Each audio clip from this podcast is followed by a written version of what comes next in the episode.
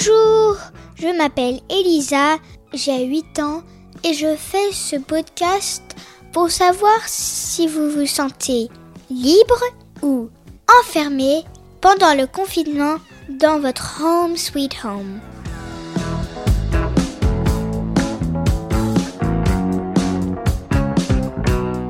Ce 15e épisode, on va parler de la science parce que moi, depuis toujours, j'adore les expériences. J'essaie d'en faire avec euh, les shampoings de ma mère ou, euh, ou les choses qui font des bulles. C'est c'est assez rigolo. Certaines fois j'y arrive, certaines fois j'y arrive pas.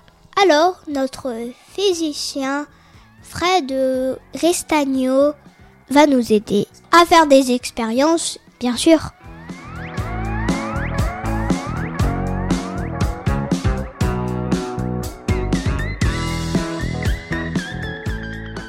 Euh, en général, ça consiste à euh, faire des expériences ou plutôt euh, analyser avec les doctorants de mon équipe les expériences qu'ils ont réalisées. La physique sur laquelle je travaille, c'est la physique des interfaces. Donc ça peut être la physique du frottement, la physique des bulles de savon, la physique des mousses, la physique de la surface des matières plastiques ou même la physique de l'adhésion. Depuis que je suis en confinement, bien, je réussis pas vraiment à travailler dans les mêmes conditions puisque, euh, euh, bien, on fait plus vraiment d'expériences euh, dans mon équipe. Euh, tout le monde est bloqué à la maison. En plus de mon travail de chercheur, il y a une chose que j'aime beaucoup faire, c'est faire euh, de la vulgarisation scientifique. J'aime beaucoup euh, expliquer la physique euh, autour de moi. Ce que je fais très souvent, c'est que je vais dans des lycées ou dans des écoles pour faire des conférences et dans ces conférences, je fais des expériences. Depuis que nous sommes en confinement, euh, bien je peux pas vraiment aller faire des conférences dans les lycées. Alors ce que je fais à la place, c'est que j'ai décidé euh, de poser des petites questions euh, sur Twitter. Par exemple, euh, quelle est la forme d'une goutte de pluie? Pointue, ronde, aplatie c'était assez rigolo de voir que ben, les gens ont une idée a priori de la forme que doit avoir une goutte de pluie et que l'idée a priori qu'ils ont, ben, elle n'est pas totalement juste.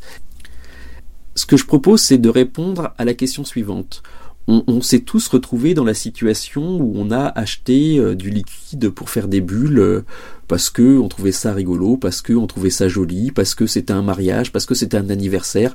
Quand on n'a plus de liquide à bulles, quand on est des adultes, on trouve ça pénible, et quand on est avec des enfants, c'est la catastrophe. Et quand on n'a plus de liquide à bulles, ce qu'on se dit à chaque fois, on va en refaire. Et donc là, on va dans la cuisine, on prend du liquide vaisselle, on met de l'eau, on sait pas trop combien on doit en mettre, et la plupart du temps, c'est un échec euh, patent. En cette période de confinement, je me suis dit que euh, faire des bulles, ça pouvait être un moyen sympa euh, de s'occuper, mais évidemment, il ne faut absolument pas acheter des choses sur Internet pour faire, du liquide à bulles.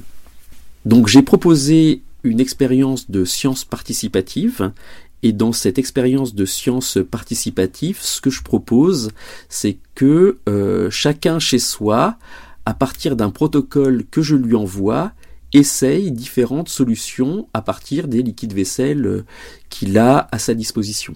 Quand j'envoie un protocole, je propose aux gens euh, de tester dans un premier temps l'influence de la concentration du savon.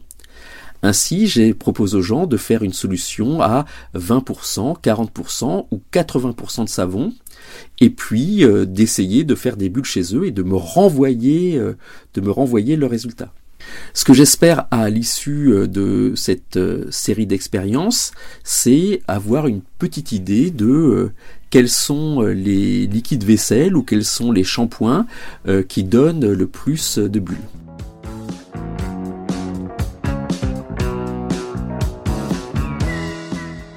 Merci Fred, on va pouvoir tous faire des expériences pendant ce confinement.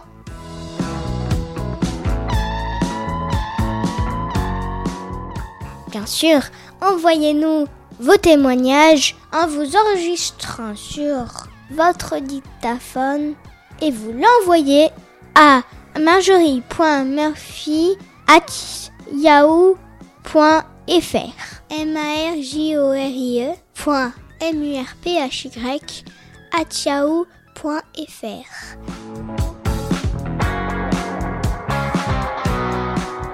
Et n'oubliez pas, mettez-nous des petites étoiles et des commentaires sur toutes les plateformes de podcast. Merci.